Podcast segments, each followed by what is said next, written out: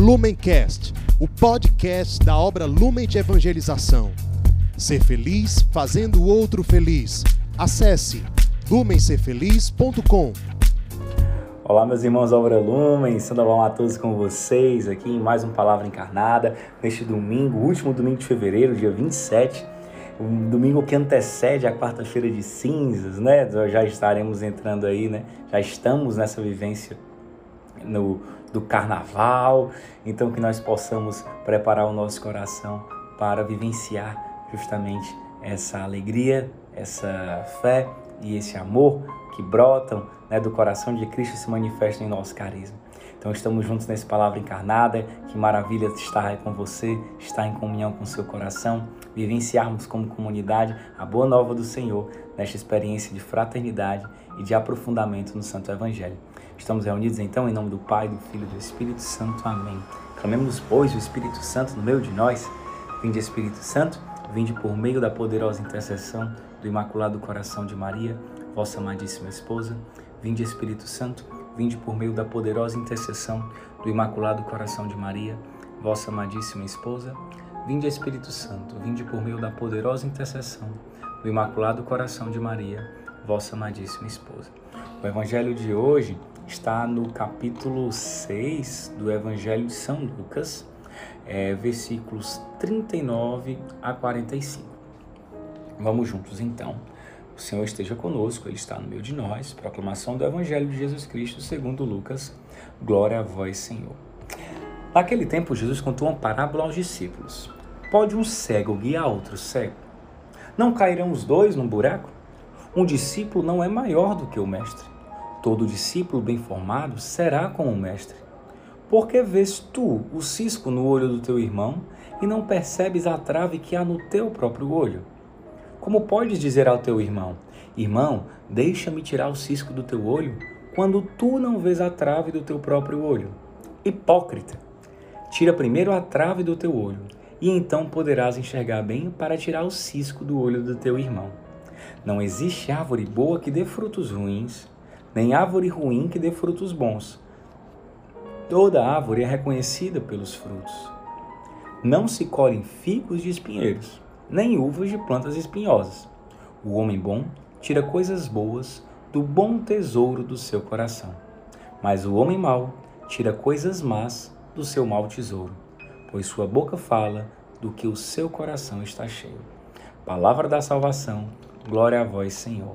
Uau, hein? Nós aqui provavelmente já escutamos essa palavra, não somente esse evangelho, mas quantas vezes nós fomos confrontados e aí tivemos que ter esse alerta hipócrita, né? Quem aqui já escutou isso uma vez sabe do que eu estou falando, né?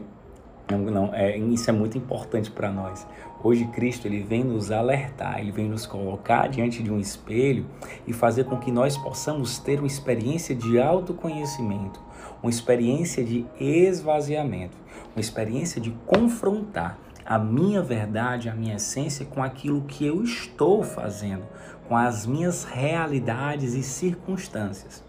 Nós, nesse evangelho do dia de hoje, somos convidados de uma maneira muito misericordiosa e muito didática do bom Deus, do Mestre, a questionar aonde está o meu coração. A partir de uma experiência sensorial fantástica, a partir de um diagnóstico super fácil. O que, que a minha boca tem falado?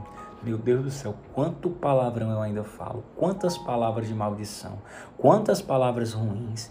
E aí Cristo, em outra oportunidade, ele vai dizer, o que torna um homem impuro não é aquilo que entra nele, não é negócio de peitica, mal olhada, essas coisas todas, né? Claro que energias aí, elas existem, mas principalmente é o que sai do nosso coração.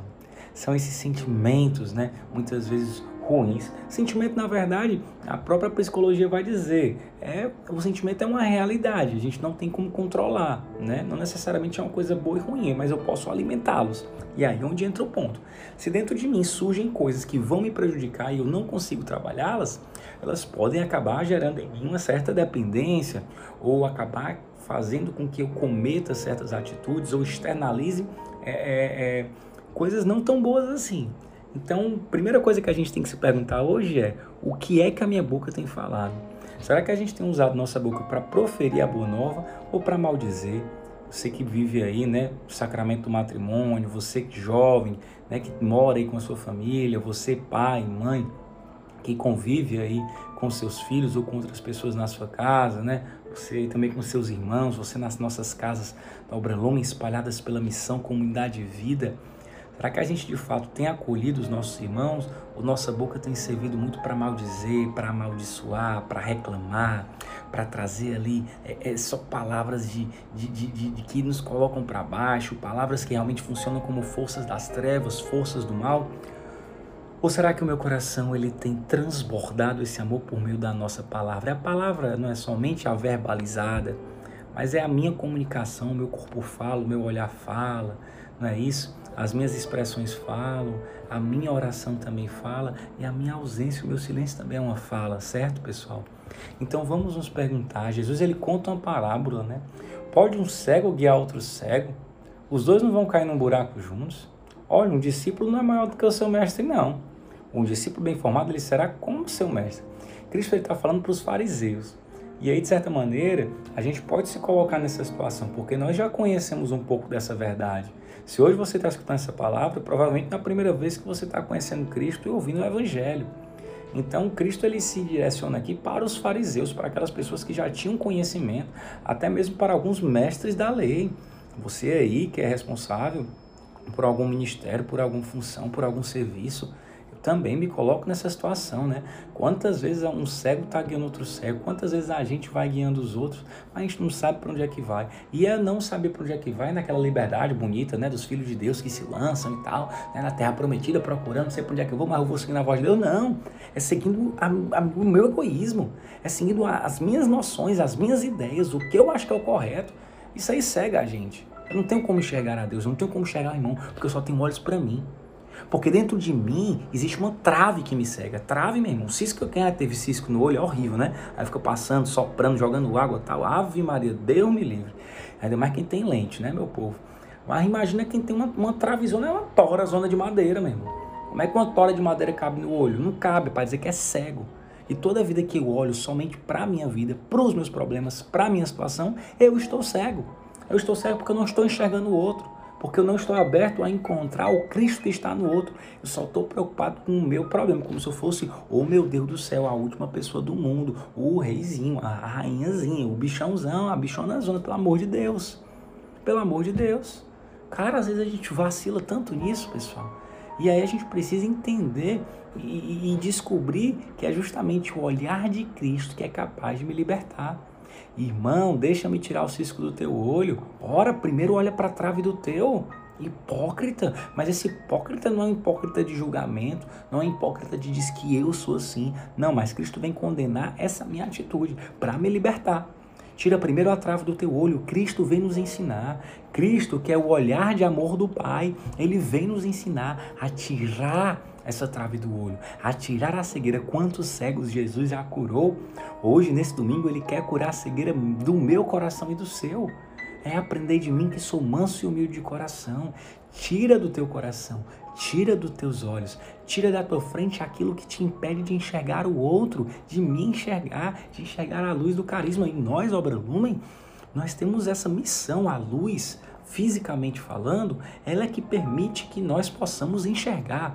O nosso carisma ele foi feito para mostrar ao mundo, para fazer com que o mundo enxergue e aí, tanto em Mateus 25 quanto em Mateus capítulo 5, assim brilhe vossa luz diante dos homens, para que, para que o mundo, né, para que os homens vejam as vossas boas obras. Ou seja, nós precisamos fazer com que o mundo veja o Cristo abandonado, veja o Cristo ressuscitado, para que os jovens, para que os pobres tenham essa cultura do encontro, para que todos nós possamos ter essa cultura do encontro. E a partir dessa cultura do encontro, enxergar enxergar a nossa essência, enxergar o nosso amor. E aí tem uma frase que eu acho fantástica, quem me conhece sabe que eu falo é muito, né? É amar é enxergar aquilo que o outro ainda não é. É com esse amor que Cristo nos ama na cruz, é com esse amor que Cristo nos ama quando nos faz, quando nos cria e quando nos dá a graça da consagração, a graça de despertar. Então que nós possamos tirar essa trave, né, para aí sim poder tirar o cisco do irmão e colaborarmos juntos nessa missão. Ora, existe uma lógica aqui. Às vezes a gente trata Deus de uma maneira muito misteriosa, muito mística, né? Mas, ó, Não existe árvore boa que dê frutos ruins.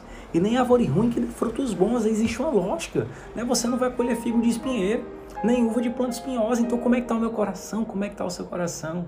O homem bom tira coisas boas do bom tesouro do seu coração.